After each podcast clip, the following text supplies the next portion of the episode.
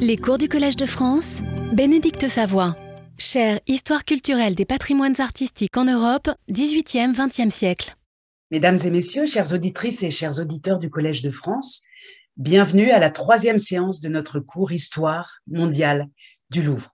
La séquence d'aujourd'hui est consacrée ou est intitulée Regard au pluriel et elle suit une introduction dans laquelle j'ai rappelé que l'histoire mondiale du Louvre que nous tentions en ce moment d'explorer n'était pas une histoire unique, mais une parmi d'autres, et probablement euh, davantage un fragment ou proposait quelques fragments pour une histoire du Louvre. J'ai rappelé euh, par ailleurs qu'il s'agissait de faire une histoire relationnelle du Louvre, de reconstituer, de regarder ses liens avec l'étranger, proche et lointain, dans une euh, logique d'interconnexion qui n'irait pas seulement dans un sens, celle du rayonnement de l'institution dans le monde, mais dans l'autre sens, avec des liens parfois tendus, parfois absents, avec d'autres régions euh, du monde, que faire cela, c'était donner une valeur ajoutée à l'institution euh, muséale, à une grande institution comme le Louvre, mais plus généralement à tous les musées.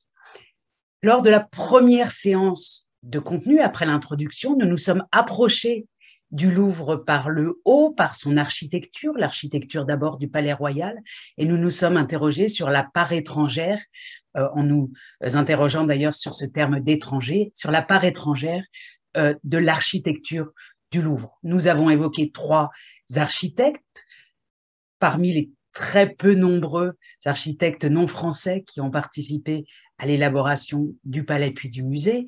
Au XVIIe siècle, Gian Lorenzo Bernini, au XIXe siècle, lorsque le palais était devenu un musée, Louis Visconti, et au XXe siècle, Yeo Min à qui nous devons notamment la pyramide, mais aussi toute la réinstallation de l'entrée, de la situation d'entrée du Louvre et d'autres espaces euh, qu'on peut appeler les coulisses de l'établissement. Travail mené par un architecte qui avait fait toute sa carrière aux États-Unis et qui transporte le Louvre dans le 21e siècle dans une catégorie de musées qu'on pourrait qualifier de musées américains qui lui valent un fonctionnement bien plus fluide et une attraction considérable euh, de visiteurs et de touristes à partir du des années 1990. Alors, après avoir vu les lieux, après avoir tourné autour de Louvre, pour ainsi dire, de l'extérieur, nous allons entrer avec les visiteurs à l'intérieur de l'établissement et nous allons le faire en trois temps. Le premier temps s'intitule Pour qui?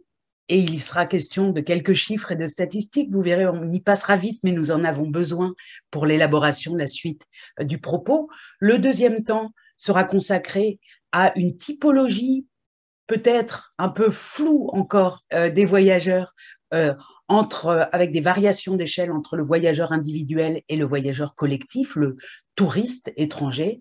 Et le troisième temps sera consacré aux problèmes ou aux questions de traduction, de sensibilité, de construction d'une sensibilité et surtout de la perception de cette sensibilité par les uns et les autres. Donc les trois volets s'appellent premièrement pour qui, deuxièmement étrangers et étrangères au Louvre, et troisièmement, créer du lien.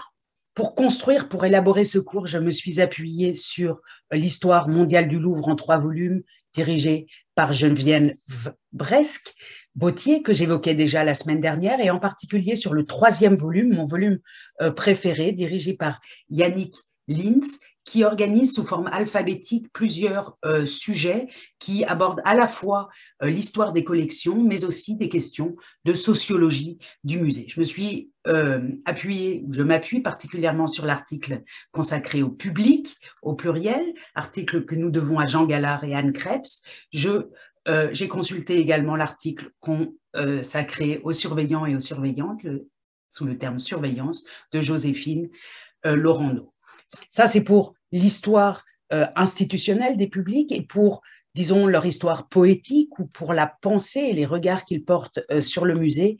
Euh, j'ai utilisé la somme considérable de Jean Gallard, Promenades au Louvre en compagnie d'écrivains, d'artistes et de critiques d'art, plus de 1000 pages, une anthologie de textes d'étrangers et de français au Louvre depuis sa création mais aussi la petite sœur de cette anthologie, parue en 1993 à l'occasion du bicentenaire de l'ouverture du Louvre, qui s'intitulait à l'époque Visiteurs du Louvre, un florilège par Jean Gallard, qui était la première tentative, bien avant euh, l'existence de moteurs de recherche, d'Internet ou de bibliothèques numériques sur Gallica, de recueillir euh, des textes euh, aussi variés que possible sur l'institution, un volume ou les deux volumes sont des lectures que je vous recommande, d'autant que dans le cours actuel, je vais moins m'appuyer, vous le verrez, sur des textes que sur des images, sur l'iconographie des visiteurs étrangers. Alors, pour commencer, l'objet du jour. L'objet du jour n'est pas un objet, il s'agit d'un élément euh, de conversation immatériel, un tweet, un tweet que je vous montre ici, posté à euh, l'automne 2020 par un conservateur du Louvre, conservateur en chef au département des peintures, éminent spécialiste euh, du XVIIe siècle, du grand siècle, Nicolas Milovanovic, qui, choqué, ému, furieux d'une action qui venait euh, de se tenir dans, le pavillon des sessions euh, au Louvre, une action violente à l'égard d'un objet, postait cette remarque.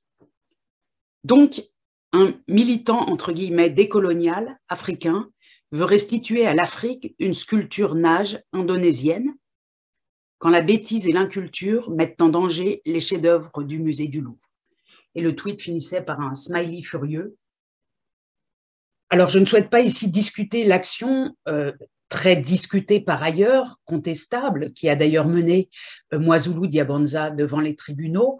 Euh, je ne souhaite pas la commenter ici, mais bien plutôt attirer votre attention sur une réponse du tac au tac d'un autre tweet posté par un autre conservateur de musée, professeur d'archéologie contemporaine à Oxford et conservateur au Pitt Rivers Museum de l'institution, le professeur Dan Hicks, qui répondait à ce tweet de Nicolas Milovanovic en ces termes Whose bêtise, whose inculture La bêtise de qui L'inculture de qui?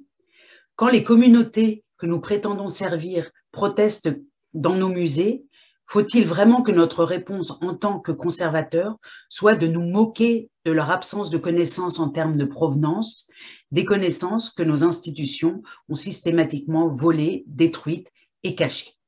On voit ici se heurter deux conceptions du visiteur, du musée, l'une qui, dans un geste euh, que le conservateur ou le, Twitter a sans doute regretté puisque son tweet a été retiré très rapidement, qui a un geste de peut-être d'arrogance à l'égard d'un visiteur jugé euh, inculte, un visiteur africain jugé inculte, et son origine est marquée euh, dans le tweet, et de l'autre côté, un conservateur qui, euh, dans une tradition britannique, insiste sur le fait que l'inculture prétendue du visiteur est peut-être un effet de l'institution elle-même qui ne l'aurait pas intégré au bon moment dans le partage des connaissances, menant cette euh, personne africaine à confondre une œuvre africaine avec une œuvre euh, indonésienne, si confusion il y avait. Alors je ne souhaite pas euh, discuter davantage ici et surtout pas en ligne où le dialogue est vraiment difficile sur ces questions très sensibles, mais simplement poser cet échange en début de cette leçon consacrée aux visiteurs parce qu'il me semble qu'elle contient un élément qui va nous être utile pour la suite Première partie, pour qui? Pour qui le Louvre? Pour qui ce musée dit universel?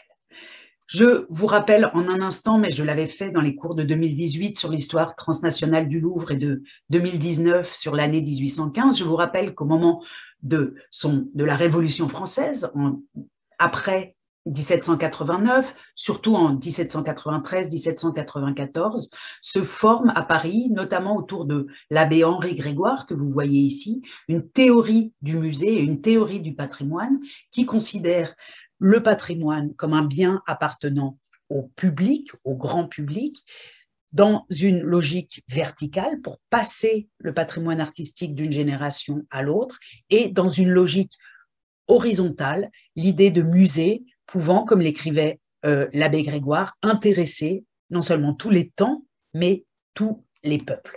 Je vous montre rapidement l'une des citations clés que j'avais commentées plus amplement dans les cours précédents, auxquels je me permets de vous renvoyer. Euh, l'abbé Grégoire écrit à propos de la création de la Bibliothèque nationale et du Musée central des arts, du premier musée public en France. Jamais un plus grand spectacle ne s'offrit aux nations, tous ces objets précieux qu'on tenait loin du peuple qu'on ne lui montrait que pour le frapper d'étonnement et de respect, toutes ces richesses lui appartiennent, qui ne voit pas que cette belle entreprise intéresse à la fois et tous les peuples et tous les âges. Ce qui m'intéresse ici, c'est de voir combien l'idée d'association de tous les peuples, donc du monde entier à l'idée de musée, est absolument liée à son acte de naissance. Le musée du Louvre est inséparable de, euh, ici, sous cette expression, tous les peuples, et plus généralement de son public étranger qui va faire l'objet d'une attention particulière dès euh, les origines.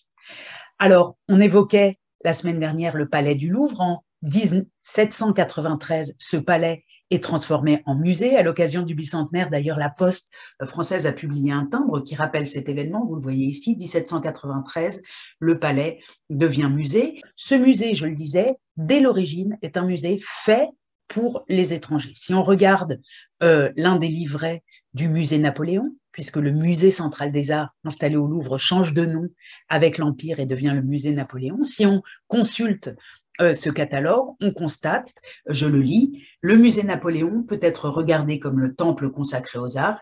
Et deuxième paragraphe, il est ouvert au public les samedis et dimanches, et les étrangers, en présentant leur passeport, peuvent y entrer tous les jours.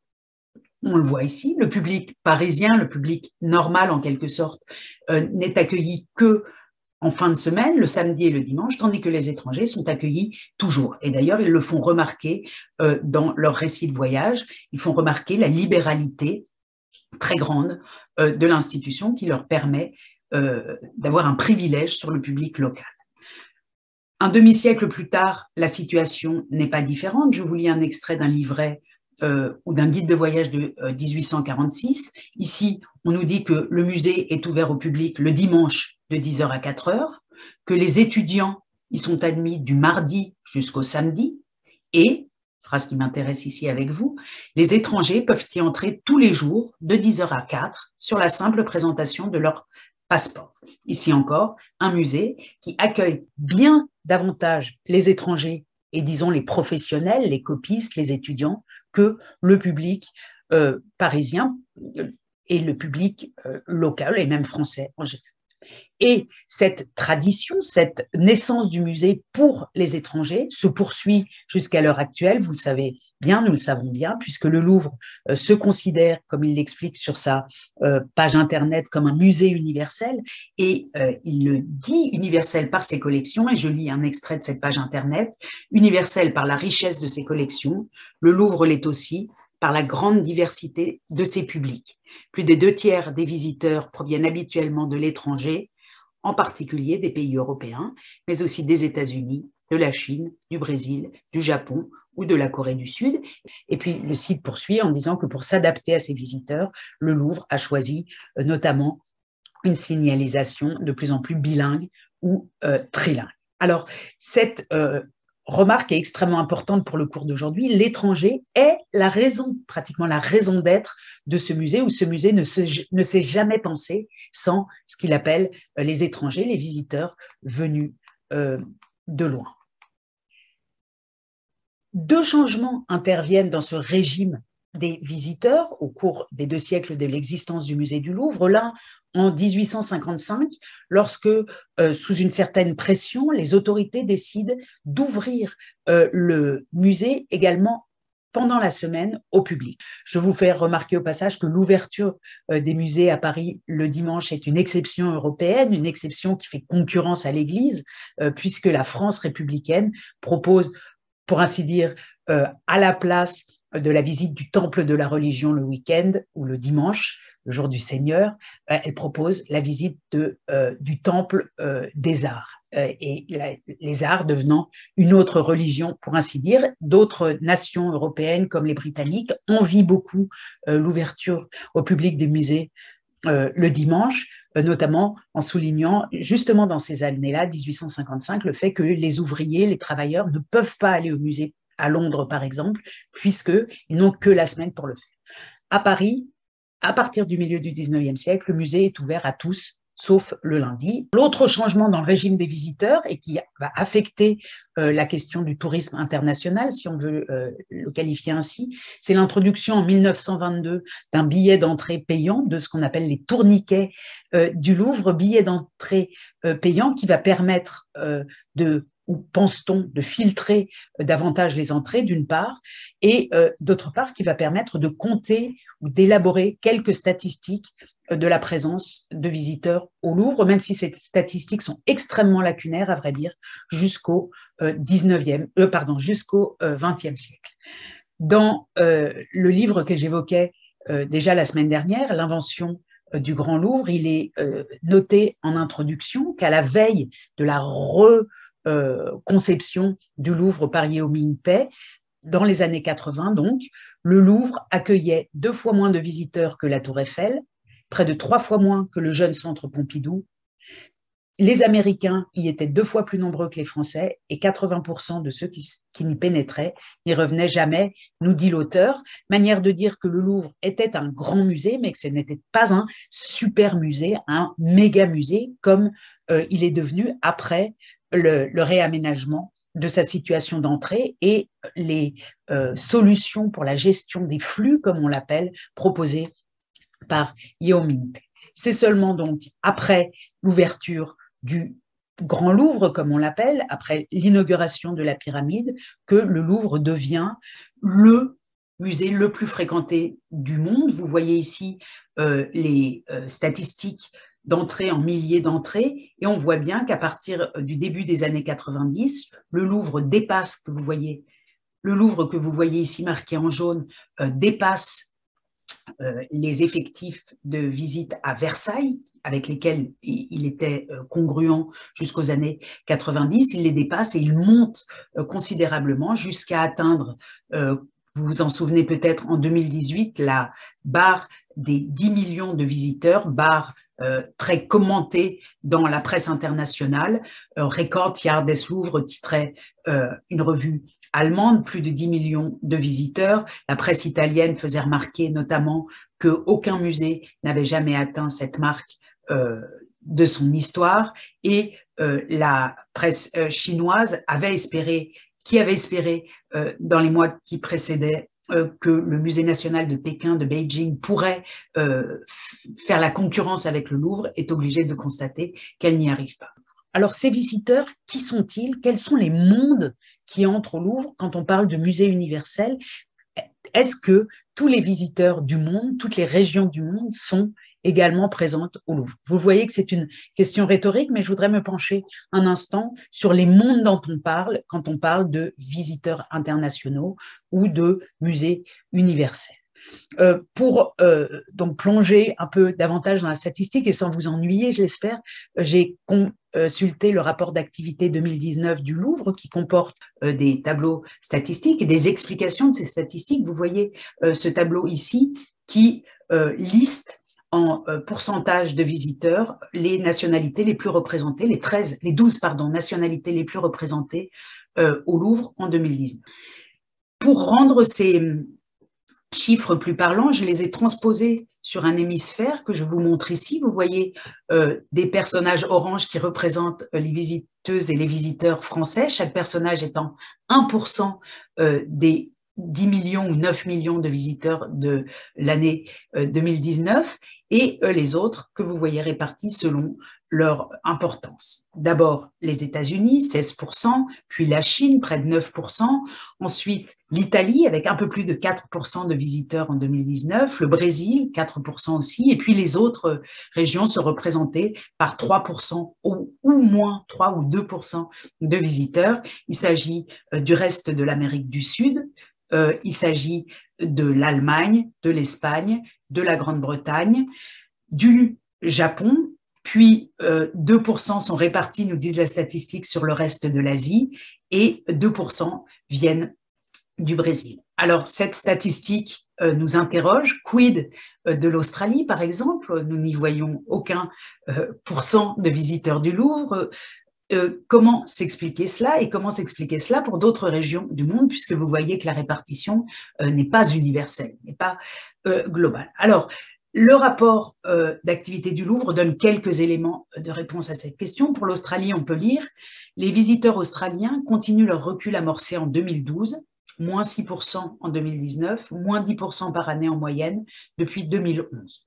Une chute de visiteurs qui n'est pas freinée pour la grande euh, région de la Russie, qui euh, fait partie de l'Europe, euh, le rapport explique, les visiteurs russes, moins 30% par année en moyenne entre 2012 et 2016, ont vu leurs effectifs se stabiliser, mais restent 2,2 fois moins nombreux qu'en 2012.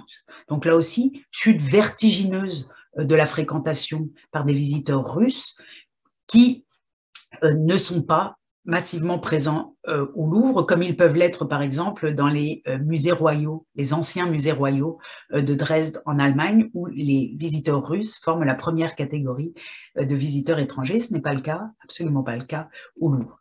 Quid du Moyen-Orient? Là, le rapport d'activité n'est pas explicite, Moyen-Orient et Inde, sous-continent indien. En revanche, on trouve des éléments de réponse dans une interview donnée à propos du Louvre à Abu Dhabi, donc, euh, vous savez qu'il s'agit d'une antenne du Louvre euh, créée euh, il y a quelques années au Moyen-Orient.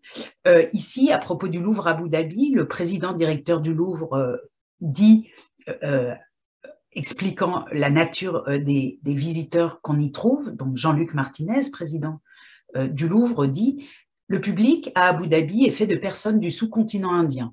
Il existe une classe moyenne qui voyage ou travaille aux Émirats, venue du Pakistan, de l'Inde, du Bangladesh, du Sri Lanka. Au Louvre Paris, ils ne sont même pas dans les 20 premières nationalités. Ce public n'est pas encore à Paris. Donc, confirmation du fait que le sous-continent indien, cette immense région du monde et le Moyen-Orient sont peu présents dans les euh, salles du Louvre. Et puis, l'autre grand point d'interrogation, euh, celui du continent africain. Ici, euh, les recherches dans le rapport d'activité du Louvre et dans d'autres sources ne donnent pas d'explication directe sur l'absence quasi euh, totale de ressortissants des plus de 50 États africains dans les collections du Louvre. On voit ici qu'on est face à un universalisme on voit ici qu'on est face à un universalisme autoproclamé euh, très partial, très partiel, euh, et un élément de réponse pour expliquer euh, la présence surtout de visiteurs de l'hémisphère nord, comme vous le voyez ici, et notamment la grande présence de visiteurs chinois et la grande absence de visiteurs venus du continent africain, et peut-être une réponse que le président directeur du Louvre, Jean-Luc Martinez, donnait à un média en 2018. On lui demandait, vous allez battre en 2018 le record absolu de fréquentation du musée avec 10 millions de visiteurs et vous comptez en attirer encore davantage? Et la réponse était, c'est inévitable. Par exemple, le gouvernement français a délivré l'année dernière un million de visas à des visiteurs venus de la République populaire de Chine.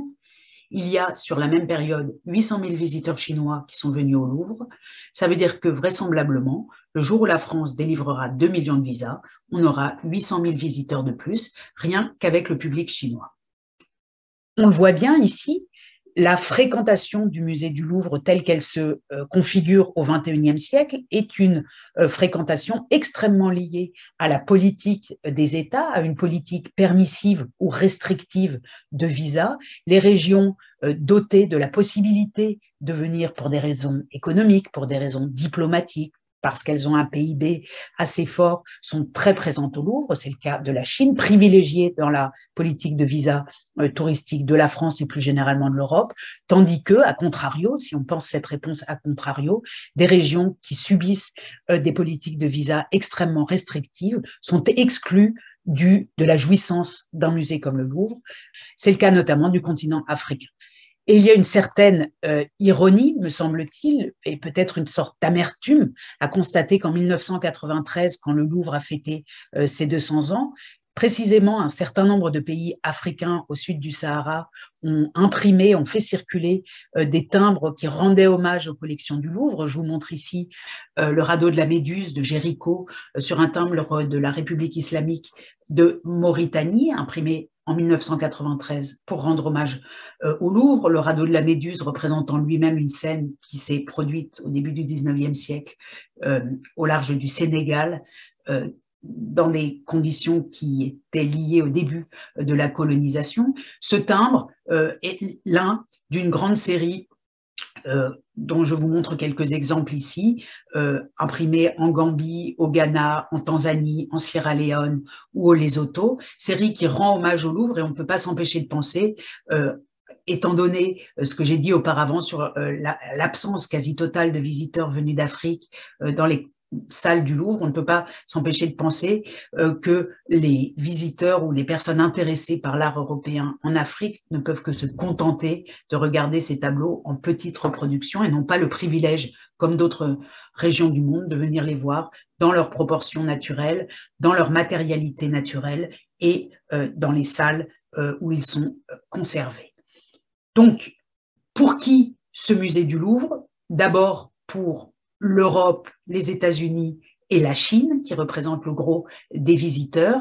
Et il faut absolument avoir à l'esprit euh, cette répartition inégale et ne pas oublier ceux qui n'y vont pas lorsque nous évoquons aujourd'hui, et puis aujourd'hui dans ce cours, et plus généralement, euh, l'accès universel des collections. Il est universel, mais pour des raisons de géopolitique mondiale pour des raisons euh, de puissance économique, de produits intérieurs bruts, de choix des gouvernements. Il n'est universel que pour certains. Pour qui ce musée du Louvre? D'abord pour l'Europe, les États-Unis et la Chine, qui représentent le gros des visiteurs. Et il faut absolument avoir à l'esprit euh, cette répartition inégale et ne pas oublier ceux qui n'y vont pas lorsque nous évoquons aujourd'hui, et puis aujourd'hui dans ce cours et plus généralement euh, l'accès universel des collections. Il est universel, mais pour des raisons de géopolitique euh, mondiale, pour des raisons euh, de puissance économique, de produits intérieurs bruts, de choix des gouvernements, il n'est universel que pour certains.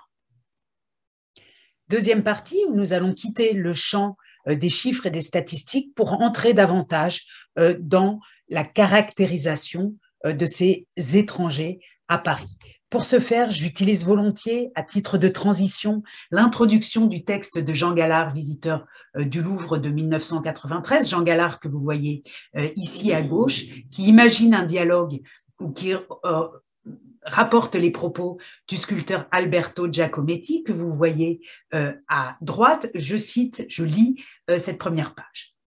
C'est une histoire monstrueuse, d'après Alberto Giacometti, que celle qui lui est arrivée au Louvre. Il avait l'habitude de venir voir des choses qu'il trouvait plus belles que la réalité, et voici que les visiteurs qui regardent les tableaux et les sculptures l'étonnent davantage que les œuvres d'art. Pour lui, désormais, le sublime est dans les visages plutôt que dans les œuvres. Il ne regarde plus que les gens qui regardent. Ce déplacement d'attention s'accompagne chez Giacometti d'un affolement, d'une épouvante, dont on ne risque pas de rencontrer le soupçon dans les enquêtes qui, placidement, étudient la fréquentation du musée, qui s'attachent à analyser la composition du public, à déceler les motifs de sa venue, à mesurer les variations de son affluence et qui, pour mieux, entre guillemets, connaître les visiteurs, s'arrêtent moins à leur visage et à leurs propos qu'à leur dénombrement par catégorie. Il y a sans doute d'utiles leçons contenues dans ces résultats chiffrés. Les sociologues peuvent en tirer parti, Cependant, il s'agit de, sonder l'état des mentalités en cette fin de siècle. Pardon. Cependant, s'il s'agit de sonder l'état des mentalités en cette fin de siècle, de comprendre ce que représente le Louvre au regard de l'esprit du temps, d'interpréter les usages qui sont faits de ce musée, de ce lieu, dont il n'est pas certain que tous le voient d'ailleurs comme un musée, il faudrait aussi pouvoir s'enquérir de ce qu'il en fut en d'autres époques, tenter de distinguer, c'est l'endroit où le faire, ce qui change et ce qui n'a pas changé.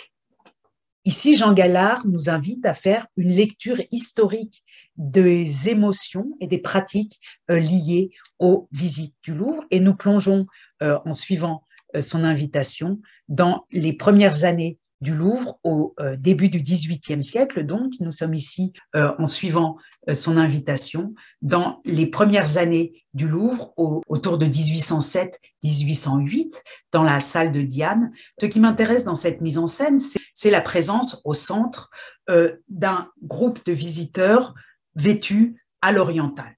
Ces visiteurs sont installés ici par le dessinateur pour des raisons politiques. Il s'agit de signaler que dans un musée comme euh, le musée Napoléon, les visiteurs de très loin, notamment les orientaux, venus peut-être de l'Empire ottoman, sont les bienvenus et qu'ils peuvent jouir au même titre que d'autres visiteurs d'une libre visite. Dans d'autres versions du dessin, notamment dans celle-ci de 1808, on voit euh, que le groupe de visiteurs orientaux est remplacé par euh, des visiteurs absolument euh, européens. Donc, la naissance du musée, on l'avait dit en s'appuyant sur des sources écrites, on le voit ici avec des sources iconographiques, dès la naissance du musée, l'étranger est au cœur du propos du musée Napoléon, l'étranger symbolisé ici par un oriental, et on aurait tort de croire qu'il s'agit d'un polaroïde d'une réelle situation au Louvre. La présence de personnages habillés à l'oriental dans les salles du Louvre ne fait pas exception. Elle est très fréquente autour de 1800. En voici une autre, euh, intitulée Napoléon reçoit au Louvre les députés de l'armée après son couronnement. Il s'agit d'une gravure d'après un tableau euh, du peintre italien Serangeli. Là encore, on voit à proximité immédiate de l'empereur dans euh, le Louvre et en particulier dans la salle des Antiques avec le Laocoon pris aux collections pontificales tout au fond, dans sa niche. On voit ici au premier plan, donc dans la lumière, des mamelouks en grand costume d'apparat. Cette représentation de Serangeli ayant été largement diffusée, notamment sous forme de tapisserie. Vous voyez à gauche euh, une tapisserie conservée aujourd'hui à la manufacture des Gobelins d'après ce motif. On pourrait montrer d'autres euh, représentants orientaux dans les salles du Louvre autour de 1800, je voudrais faire un pas vers euh, des visites plus individuées de chefs d'État qui ont été reçus au Louvre et qui ont été mises en scène par la reproduction, par la presse, pour vous montrer les types différents de mise en scène des étrangers au Louvre. Vous voyez ici euh, une scène publiée dans Le Monde illustré en 1873 où l'on voit le chat de Perse, comme on l'appelle à l'époque, visiter au flambeau le musée des Antiquités au Louvre avec la Vénus de Milo au fond. Cette euh, venue du chat de Perse en Europe était un événement euh, sensationnel en 1873. C'était la première fois qu'un dirigeant de la Perse venait en Europe et on lui a montré à Paris tous les endroits euh, les plus prestigieux, avec un grand renfort d'illumination, et notamment au Louvre, où euh, ce moment, cette visite du chat que vous voyez ici en gros plan, de dos, en train de regarder avec les représentants de l'institution euh, cette œuvre de l'Antiquité, cette visite a été le moment d'une démonstration de savoir-faire muséographique, muséologique, puisque le compte-rendu de cette visite insiste beaucoup sur les effets d'éclairage qui ont été opérés autour des antiquités. Je vous lis la seconde partie euh, de cette description telle que je l'ai euh, intégrée ici. De cette salle, on voyait au loin, au fond de la petite galerie grecque, la Vénus de Milo, toute brillante d'un rayon de lumière électrique. Quand le chat et son entourage se sont rapprochés du chef-d'œuvre, cette lumière a cessé de l'éclairer et à sa place, la lumière d'une lampe à réflecteur est venue modeler avec douceur les belles formes de la déesse. Nasser ed-Din l'a longtemps contemplé d'un fauteuil qu'on avait placé à quelque distance, puis il s'en est rapproché et s'est appuyé pour mieux l'étudier sur la grille dont la statue est entourée. Il a exprimé alors son admiration en quelques mots très justes. En regardant la tête, alors éclairée de manière à faire valoir l'expression douce et fière de l'œil, il a dit Très belle, et surtout de profil. On voit bien ici, il y a toute une scénographie de l'Antiquité et de la lumière au musée, euh, lumière au musée euh, qui, euh, dès les années 1800, joue un rôle clé, puisque souvent les visiteurs de, de marque ont l'autorisation de participer à des visites au flambeau. C'était une tradition au début du 19e siècle, pas seulement à Paris, mais dans l'ensemble de l'Europe. Et ici, le texte, le journaliste prend plaisir à expliquer très en détail le système de lumière, on montre comment en Europe on peut euh, mettre en valeur l'Antiquité par des processus de technologie moderne euh, comme l'électricité. Et puis je souligne au passage que le journaliste souligne l'existence d'une barrière autour de la Vénus qui montre bien que déjà on avait le souci des flux des visiteurs et de leur approche des chefs-d'œuvre. Deuxième visite d'un chef d'État étranger qui raconte une autre histoire. Je euh, j'aimerais l'évoquer avec cette photo de presse qui montre en 1961, quelques mois après l'indépendance du Sénégal, le président de la République sénégalaise, Léopold Sédar Senghor, euh, en compagnie d'André Malraux, l'un et l'autre au Louvre, dans, au département des Antiquités égyptiennes, liés dans un silence ou dans un dialogue euh, que la photographie évidemment ne rend pas, liés dans la contemplation commune d'une statue de scribe assis, et l'un et l'autre sont comme liés dans un triangle intellectuel par cette pièce du Louvre. Mon collègue Hans Pelting et Andrea Budenzik ont publié il y a quelques années en Allemagne un livre extrêmement intéressant intitulé euh, Un Africain à Paris sur euh, Léopold Sédar Sangor et il commente cette photo de presse en imaginant l'échange qu'ont pu avoir Sangor et Malraux. Ils nous disent que euh, pour Malraux, l'Antiquité égyptienne est en quelque sorte passée par la Grèce pour venir nourrir les arts européens, tandis que pour Sangor, dans la réflexion euh, des années 50-60 sur euh, l'affirmation de l'Afrique, sur ce qu'on a appelé la négritude, l'art égyptien était venu nourrir directement euh, était lié directement à la culture africaine et qu'il n'y avait pas entre la culture d'Afrique au sud du Sahara et l'Égypte euh, de transmission par la Grèce, qu'il y avait un lien euh, direct. Donc on a ici une sorte de débat général sur la place de l'Afrique, ou en tout cas un débat fantasmé, imaginé par Hans Belting, de la place de l'Afrique dans la culture universelle. Troisième exemple de présence d'un hôte non européen euh, au Louvre dans le cadre d'une visite privée. Euh, c'est une photographie toute récente qui euh, montre le président de la République française Emmanuel Macron avec le prince héritier d'Arabie saoudite, l'un et l'autre se tenant bras dessus, bras dessous, comme des amis de longue date. avec cette remarque de la presse, Macron au Louvre avec MBS, Mohamed Ben Salman, pour l'inspirer de valeurs démocratiques. Donc ici, l'idée qu'il y a un lien très fort entre le lieu, le musée et un message politique que l'on souhaiterait, que l'on souhaite euh, faire passer. En tout cas, c'est la justification de cette visite qui, elle aussi, a donné lieu à un tweet euh, d'Emmanuel Macron, un tweet qui montre d'une part euh, Mohamed Ben Salman sur la gauche de l'écran et d'autre part la liberté guidant le peuple de Eugène Delacroix avec l'ombre des deux chefs d'État de dos euh, qui contemple cette œuvre. Explication de l'entourage euh, du président de la République, citation, c'est l'action du peuple, c'est l'idée de la République, c'est la liberté et l'union de toutes les classes sociales autour de cela, analyse un fonctionnaire, pour qui le fait de montrer ce tableau au prince peut vouloir dire, vous êtes un réformateur, je vous présente quelque chose qui est susceptible de vous inspirer. Alors on voit bien ici une rhétorique destinée peut-être à justifier une visite euh, contestée ou euh, contestable. Mais revenons-en aux visiteurs anonymes, aux visiteurs qui n'ont pas euh, de nom et qui sont représentés depuis le début du 19e siècle comme euh, les habitants du Louvre. Le premier exemple que je souhaite vous donner est à mes yeux extrêmement important parce qu'il s'agit d'un tableau exceptionnel non seulement par sa représentation, mais aussi par la manière dont il est traité par l'institution, dont il est lu par les historiens de l'art qui nous le donnent à lire, notamment dans la base de données euh, du musée du Louvre. Ce tableau représente, vous la voyez ici, la grande galerie dans sa perspective euh, très longue, avec ce point euh, de fuite très lointain. On est dans l'architecture encore du début du 19e siècle, tel que l'avait réalisé euh, les architectes Percier et Fontaine euh, pour Napoléon Ier, mais le tableau est peint lui-même en 1841.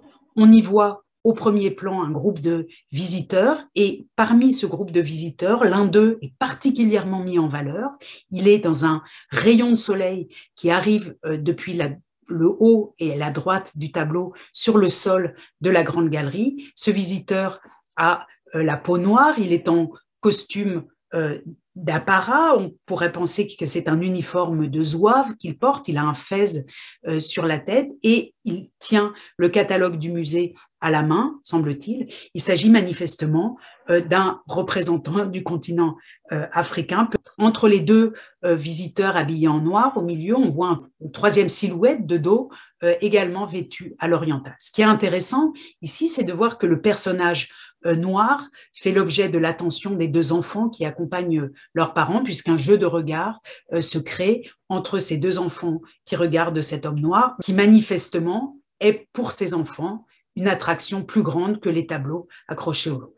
Alors, ce qui m'intéresse, c'est de montrer comment le traitement fait par des historiens de l'art de ce tableau, de cette scène exceptionnelle, il s'agit, à ma connaissance, du seul tableau euh, représentant un visiteur noir euh, au Louvre et plus généralement dans un musée au XIXe siècle.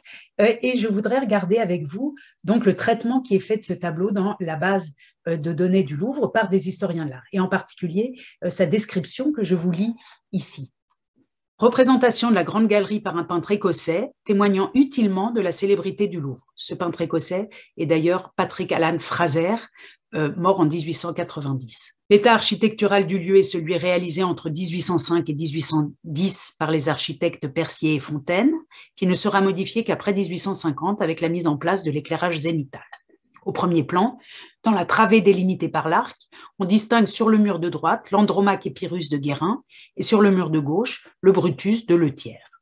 De nombreuses personnes sont réunies, notamment de gauche à droite, et je les éclaire ici pour vous, un copiste en redingote noire assis devant une table, ayant auprès de lui un gardien en rouge, dont le bicorne est posé sur un tabouret proche, puis un autre copiste assis sur le sol, au centre, un groupe de visiteurs. Alors, il est extrêmement frappant de voir qu'ici, les historiens de l'art qui ont écrit cette notice passent à côté du sujet euh, du tableau ou passent à côté du personnage principal, le rendent invisible au même titre que les visiteurs venus d'Afrique sont invisibles euh, au musée du Louvre euh, aujourd'hui. Si on continue de s'intéresser à la représentation d'étrangers, de touristes étrangers, de visiteurs étrangers euh, au Louvre au XIXe siècle, on arrive bien vite, dès les années 70, à la représentation de visiteurs américains. En 1879, James Tissot représente un groupe euh, de visiteurs américains bien reconnaissables à leurs euh, vêtements différents de ceux des Parisiens. Vous les voyez ici sur la droite de ce petit tableau intitulé au Louvre, on voit ce groupe de visiteurs habillés de euh, costumes clairs avec leurs chapeaux mous qui correspondent à euh, la mode de l'époque, tandis qu'au fond, en noir, en redingote, se trouve probablement le visiteur parisien euh, traditionnel. Cette représentation d'Américains se multiplie dans les années 1870. Un autre exemple très connu est celui des représentations multiples. Je vous en montre simplement une ici euh, de l'artiste américaine Marie Cassatt par Edgar Degas. On voit ici, comme sur d'autres euh, représentations tableaux pastel de Degas, on voit sur cette gravure euh, Marie Cassatt de dos en train de contempler dans sa vitrine le sarcophage des époux, une œuvre majeure de l'art étrusque, et elle est accompagnée dans sa visite par une autre jeune femme qui, elle, euh, tient le catalogue du Louvre à la main. Je passe rapidement sur ces Américains pour vous montrer combien la présence de ce type de touristes devient un vrai sujet, y compris dans la presse populaire, ici avec un article du euh, Punch ou London Charivari qui nous montre euh, deux visiteurs américains au Louvre en dialogue avec un gardien. Le touriste américain euh, a un certain soupçon, il demande au guide, dis-moi guide, est-ce qu'on n'a pas vu déjà cette salle euh, une fois? Le guide euh, répond, ah non monsieur, et le visiteur, le touriste, lui dit, on est bien content de tout voir, mais on ne veut pas voir tout deux fois. La thématique des touristes, des pourboires, de la manière dont ces touristes sont traités est récurrente dans la presse à partir donc je le disais, de la fin du 19e siècle. Ici, un autre exemple, un numéro spécial de la revue satirique L'Assiette au beurre intitulé Messieurs les gardiens du Louvre, publié euh, en 1911. Ici, euh, dans ce volume, on trouve une caricature intitulée La mendicité est interdite. On y voit un gardien du Louvre qu'on reconnaît à son euh, bicorne qui tend la main et qui s'adresse à deux visiteurs très élégants. Au-dessous de l'inscription Les pourboires sont interdits, nous sommes au vestiaire et il est, il est question de ce dialogue. La salle des antiquités de l'Afrique du Nord est fermée faute de pouvoir y mettre un gardien. Personne n'a le droit d'y entrer, dit ce gardien aux deux visiteurs. Et les deux visiteurs répondent Pourtant, nous venons d'y apercevoir quelques étrangers. Et le gardien réplique Je vais vous dire Comme ils ignorent le français, ils n'ont pu lire la pancarte qui interdit les pourboires. Et ce faisant, il tend la main, demande donc implicitement un pourboire pour laisser entrer ses visiteurs dans une salle euh, déclarée sinon euh, fermée. On voit ici que se met en place euh, dans l'imaginaire collectif le rôle du gardien, le rôle du visiteur, du visiteur étranger et du visiteur français. Le visiteur étranger étant malhabile dans des lieux dont il ne comprend pas la langue, le gardien français exploitant cette absence euh, d'habileté et les visiteurs euh, français étant euh, démarqués des visiteurs étrangers. Cette démarcation de plus en plus importante à l'égard des touristes étrangers est manifeste dans d'autres types de sources que les types de sources que je viens de vous montrer, qui sont des sources visuelles populaires. je voudrais lire avec vous un extrait de la revue de l'art contemporain L'artiste en son année 1896 euh, lorsqu'un sondage y a été euh, reproduit euh, sur un paiement du droit d'entrée au musée national. J'évoquais tout à l'heure qu'en 1922 seulement l'entrée au musée est devenue payante, mais on réfléchit à cette question dès la fin du 19e siècle, et notamment parce qu'il y a de plus en plus d'étrangers. Une des réponses faites à ce sondage est adressée par Raymond euh, Boyer au directeur euh, du musée du Louvre et il écrit la chose suivante Notre vieux Louvre est méconnaissable. Je parle aujourd'hui de son public. Et maintenant que la clientèle cosmopolite de l'agence Cook est prépondérante, je vois moins d'obstacles à certains jours payants. Béni soit donc le tourniquet qui nous permette d'imposer silence aux détracteurs du salon carré par l'achat, non pas de leur conscience, mais de chefs-d'œuvre. On voit ici que va s'opérer une distinction de plus en plus forte entre le visiteur français et le visiteur étranger qui arrive en masse. Il est question ici de l'agence Cook, une agence de voyage organisée, et qui manifestement gêne le public local, ou en tout cas le public des experts, des érudits, qui considèrent que le Louvre est trop plein. En 1922, je le disais, les droits d'entrée vont effectivement être euh, décidés pour le Louvre. Vous voyez ici un billet d'entrée de 1937 au recto et au verso. Et pourtant, euh, cette introduction de droits d'entrée ne va pas empêcher les observateurs français de se plaindre des touristes étrangers qui viennent même visiter les musées le jour gratuit. Je vous lis un extrait euh, du journal L'œuvre de 1926. Les touristes étrangers ont visité nos musées hier, jeudi, parce que c'était jour gratuit. 19 autocars attendaient hier après-midi devant le Louvre la sortie des touristes qu'ils y avaient amenés. Il y avait donc une fête? Non. C'est ainsi chaque dimanche et chaque jeudi, jour de visite gratuite. Car les Américains, les Anglais, les Espagnols, les Suisses, les Allemands et tous les porteurs de dollars, de livres, de Rentenmark et de florins du monde n'ont pas les moyens de payer 40 sous le droit d'entrée pour admirer nos chefs-d'œuvre. Ils préfèrent les voir pour rien. Ils ne donnent même pas de pourboire aux dames du vestiaire qui gardent leurs parapluies, leurs cannes et leurs Kodak. Quelquefois, les Anglais jettent un sou. La plus petite pièce qu'ils trouvent dans leur poche, n'est-ce pas? Tout leur est dû. Leurs agences au surplus les renseignent. N'allez pas voir la Joconde au Louvre ou la Galerie des Glaces à Versailles un jour payant, car les agences Cook, American Express ou United States Line ne transportent que de pauvres bougres. Et la France ruinée doit tenir table ouverte, puis cirer à ses frais les parquets rayés gratis par les chaussettes à clous des gars du Minnesota, du Sussex, de Poméranie et de l'Estramagor. le phénomène du tourisme de masse qui gêne, que l'on critique, et que l'on critique de manière d'ailleurs de plus en plus agressive, avec l'idée que la France est la victime de ces touristes nombreux, alors que le Louvre, dès les origines, avait été fait pour les étrangers, euh, se multiplie et s'accentue euh, au XXe siècle. Ce phénomène est lié à la multiplication des agences de voyage et à la multiplication surtout euh, des moyens de voyager sur de très longues distances, euh, notamment par des paquebots et puis par euh, le train, par les chemins de fer. Et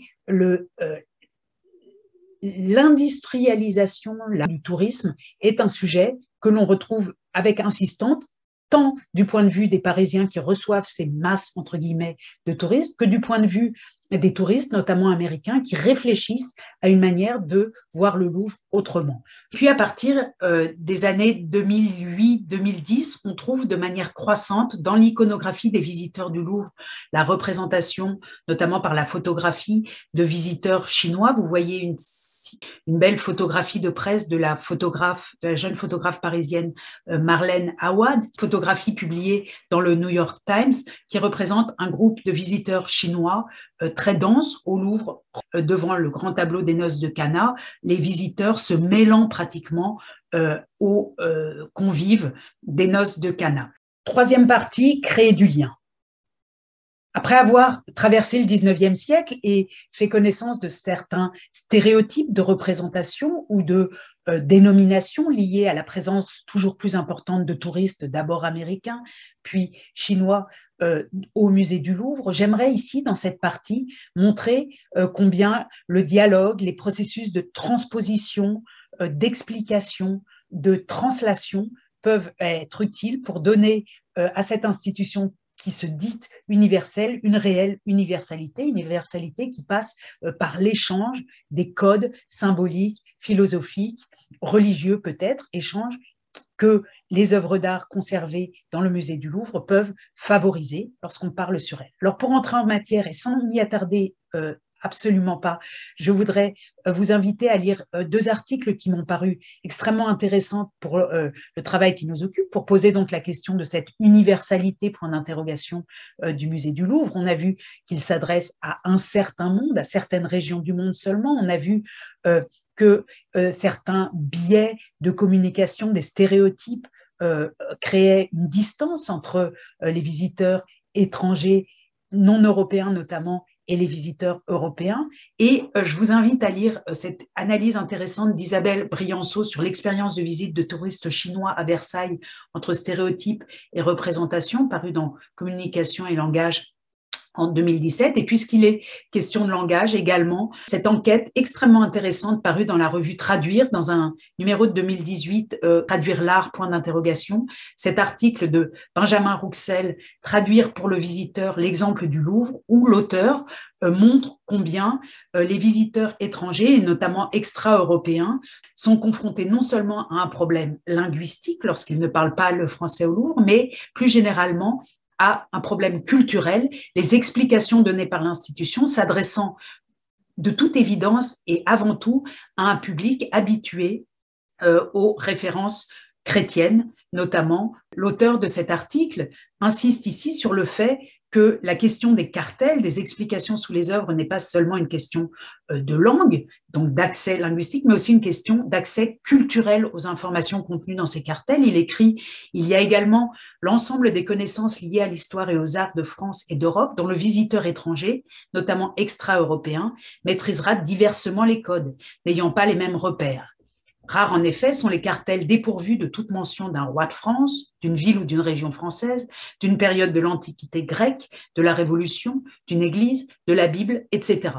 Dès lors, le visiteur étranger va ressentir une certaine impuissance devant un ensemble aussi complexe et labyrinthique. Il parle d'impuissance, mais il parle un peu avant aussi d'un sentiment de rejet euh, que certains visiteurs étrangers peuvent ressentir, rejet par les personnels, le musée et plus largement, écrit l'auteur, par les Français.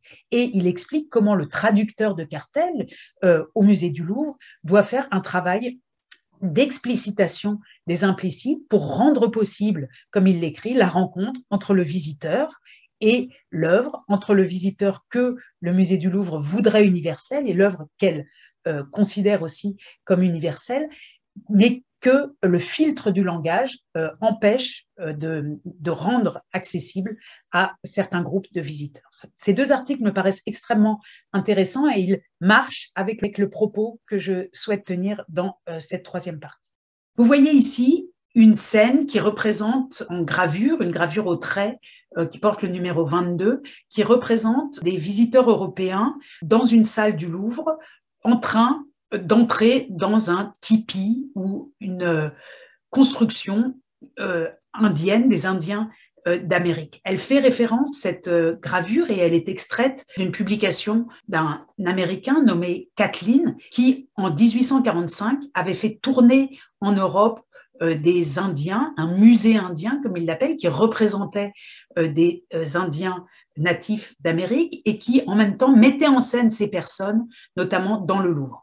L'épisode est bien connu, il a fait l'objet de nombreuses publications, notamment ce numéro spécial de la revue Gradiva du musée du Quai Branly, intitulé Du Far West au Louvre, le musée indien de George Catlin, publié pardon, en 2006. Euh, Et je ne veux pas insister sur cet épisode bien connu, mais revenir sur un autre épisode semblable qui a eu lieu bien plus tôt, en 1827, également au Louvre, et dont Champollion, l'égyptologue Champollion, que vous voyez ici à droite, a été le témoin.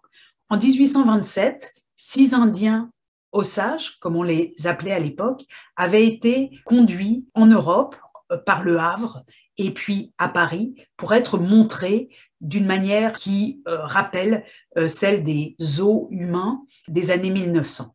Ils avaient été montrés à Paris par un entrepreneur peu scrupuleux et leur présence à Paris a fait l'objet de nombreuses publications, de rapports de presse, d'illustrations. Vous voyez ici ces six Indiens arrivés en euh, calèche à Paris. Ces Indiens présentés comme une peuplade sauvage de l'Amérique septentrionale, comme vous le voyez dans cette publication qui accompagnait leur venue. Cette peuplade sauvage a été euh, conduite au Louvre et Champollion donne une description de leur présence au Louvre que j'aimerais euh, vous lire in extenso, tant elle est au cœur du propos sur l'universalité que j'aimerais tenir ici.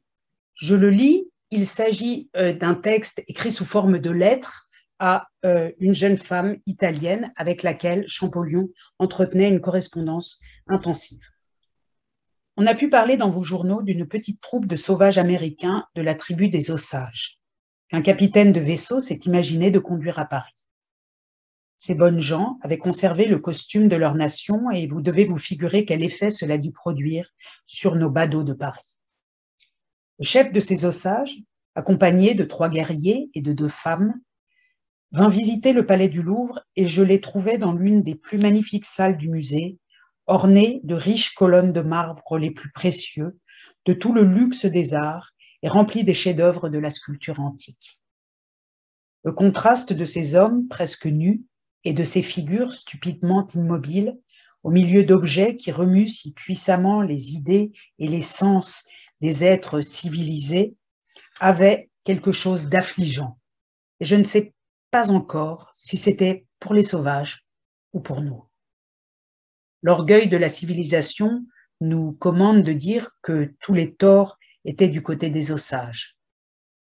Quoi qu'il en soit, une foule de belles dames parisiennes, élégantes et merveilleuses, au premier degré, se pressait autour de ces enfants de la nature sans même s'apercevoir du froid dédain avec lequel leur curiosité était accueillie, ni remarquer le peu d'impression que leur charme et leur parure, au dernier goût, produisaient sur les héros de la fête.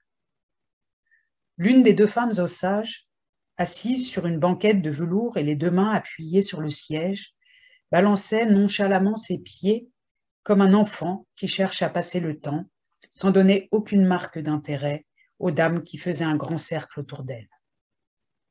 L'autre femme osage, qui s'appelait Mihanga, était encore plus impassible que sa compagne. Ses traits étaient agréables, malgré la teinte de sauvagerie qui se mêlait singulièrement à une physionomie à la fois grave et douce. Le beau monde qui l'entourait n'obtint point un seul regard. Mihanga paraissait tout renfermée en elle-même. Elle se lève tout à coup après avoir jeté un coup d'œil autour de la salle, traverse la foule, se dirige à pas comptés vers une colonne au fond et s'assied dans l'ombre projetée par la colonne, la face tournée vers le mur. Là, croisant ses bras sur ses genoux, la tête baissée et les yeux fermés, elle commence à demi-voix un chant lentement cadencé et d'une tristesse déchirante. Je l'avais suivie mais je me tenais à une certaine distance. Les belles dames n'imitèrent point ma discrétion.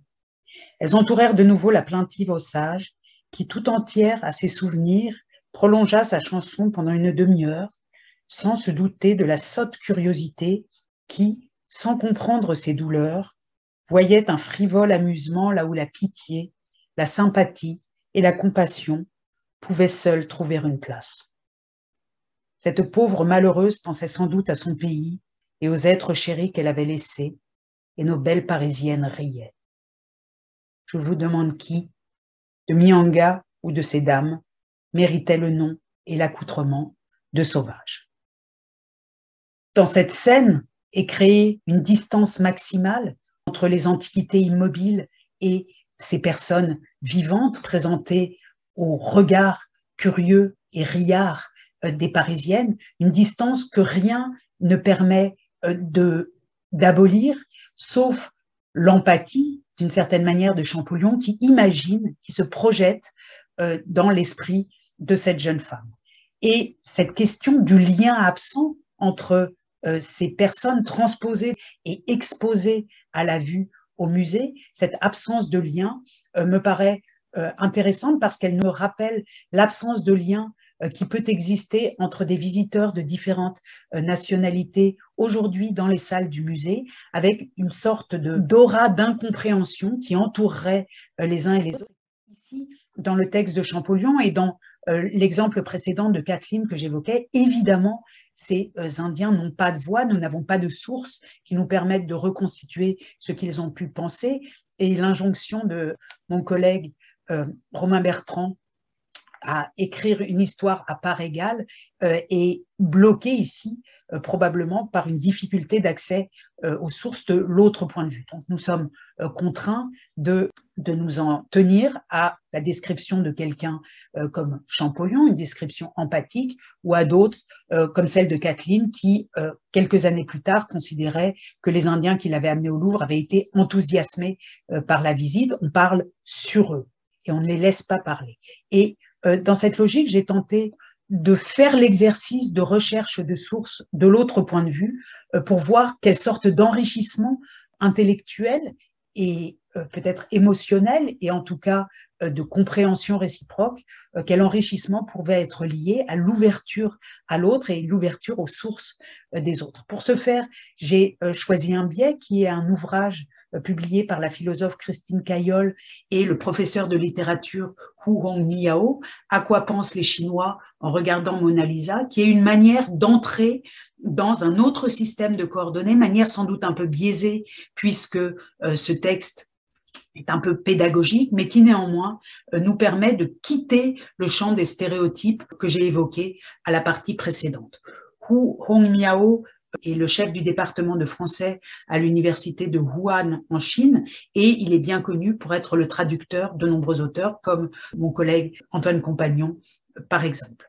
Dans cet ouvrage, la philosophe euh, française qui vit en Chine et le professeur euh, de littérature française euh, de Wuhan échangent sur la manière dont on peut regarder une œuvre d'art européen lorsqu'on n'est pas soi-même européen.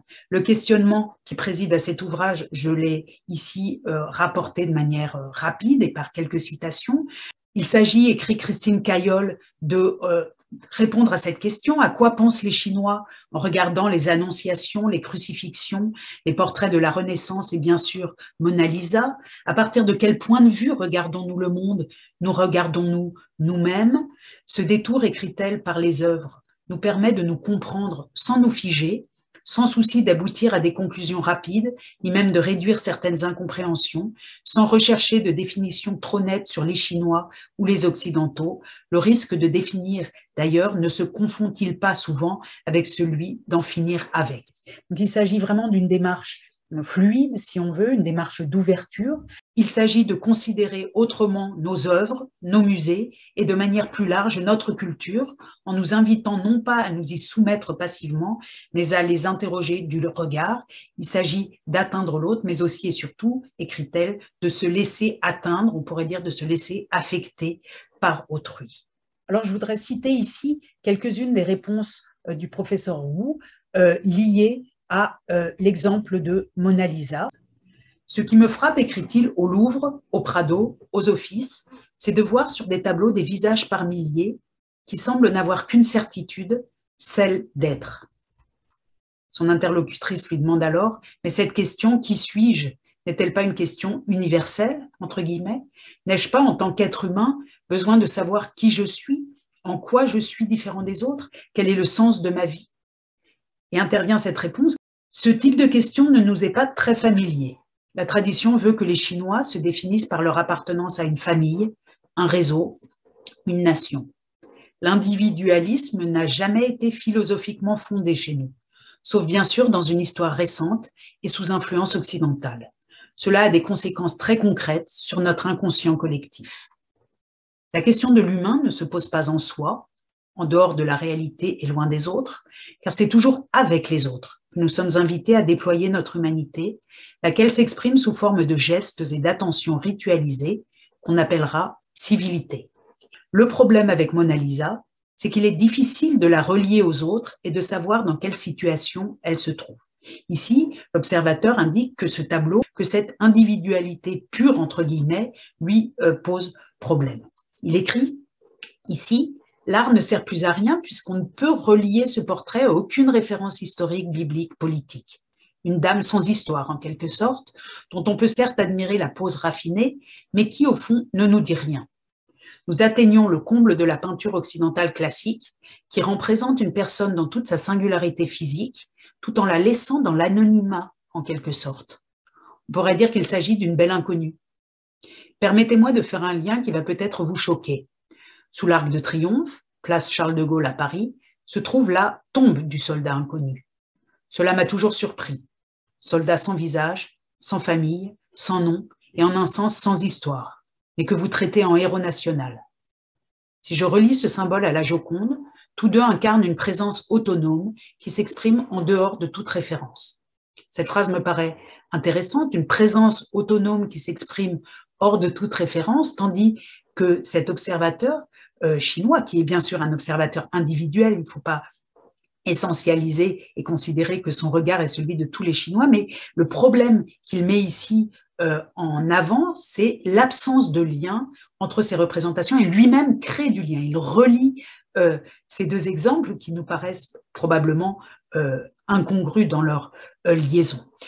Et il ajoute, pour finir, et cette phrase m'est particulièrement sympathique, la chose la plus intelligente que je puisse faire sera encore de la prendre en photo pour me relier à elle.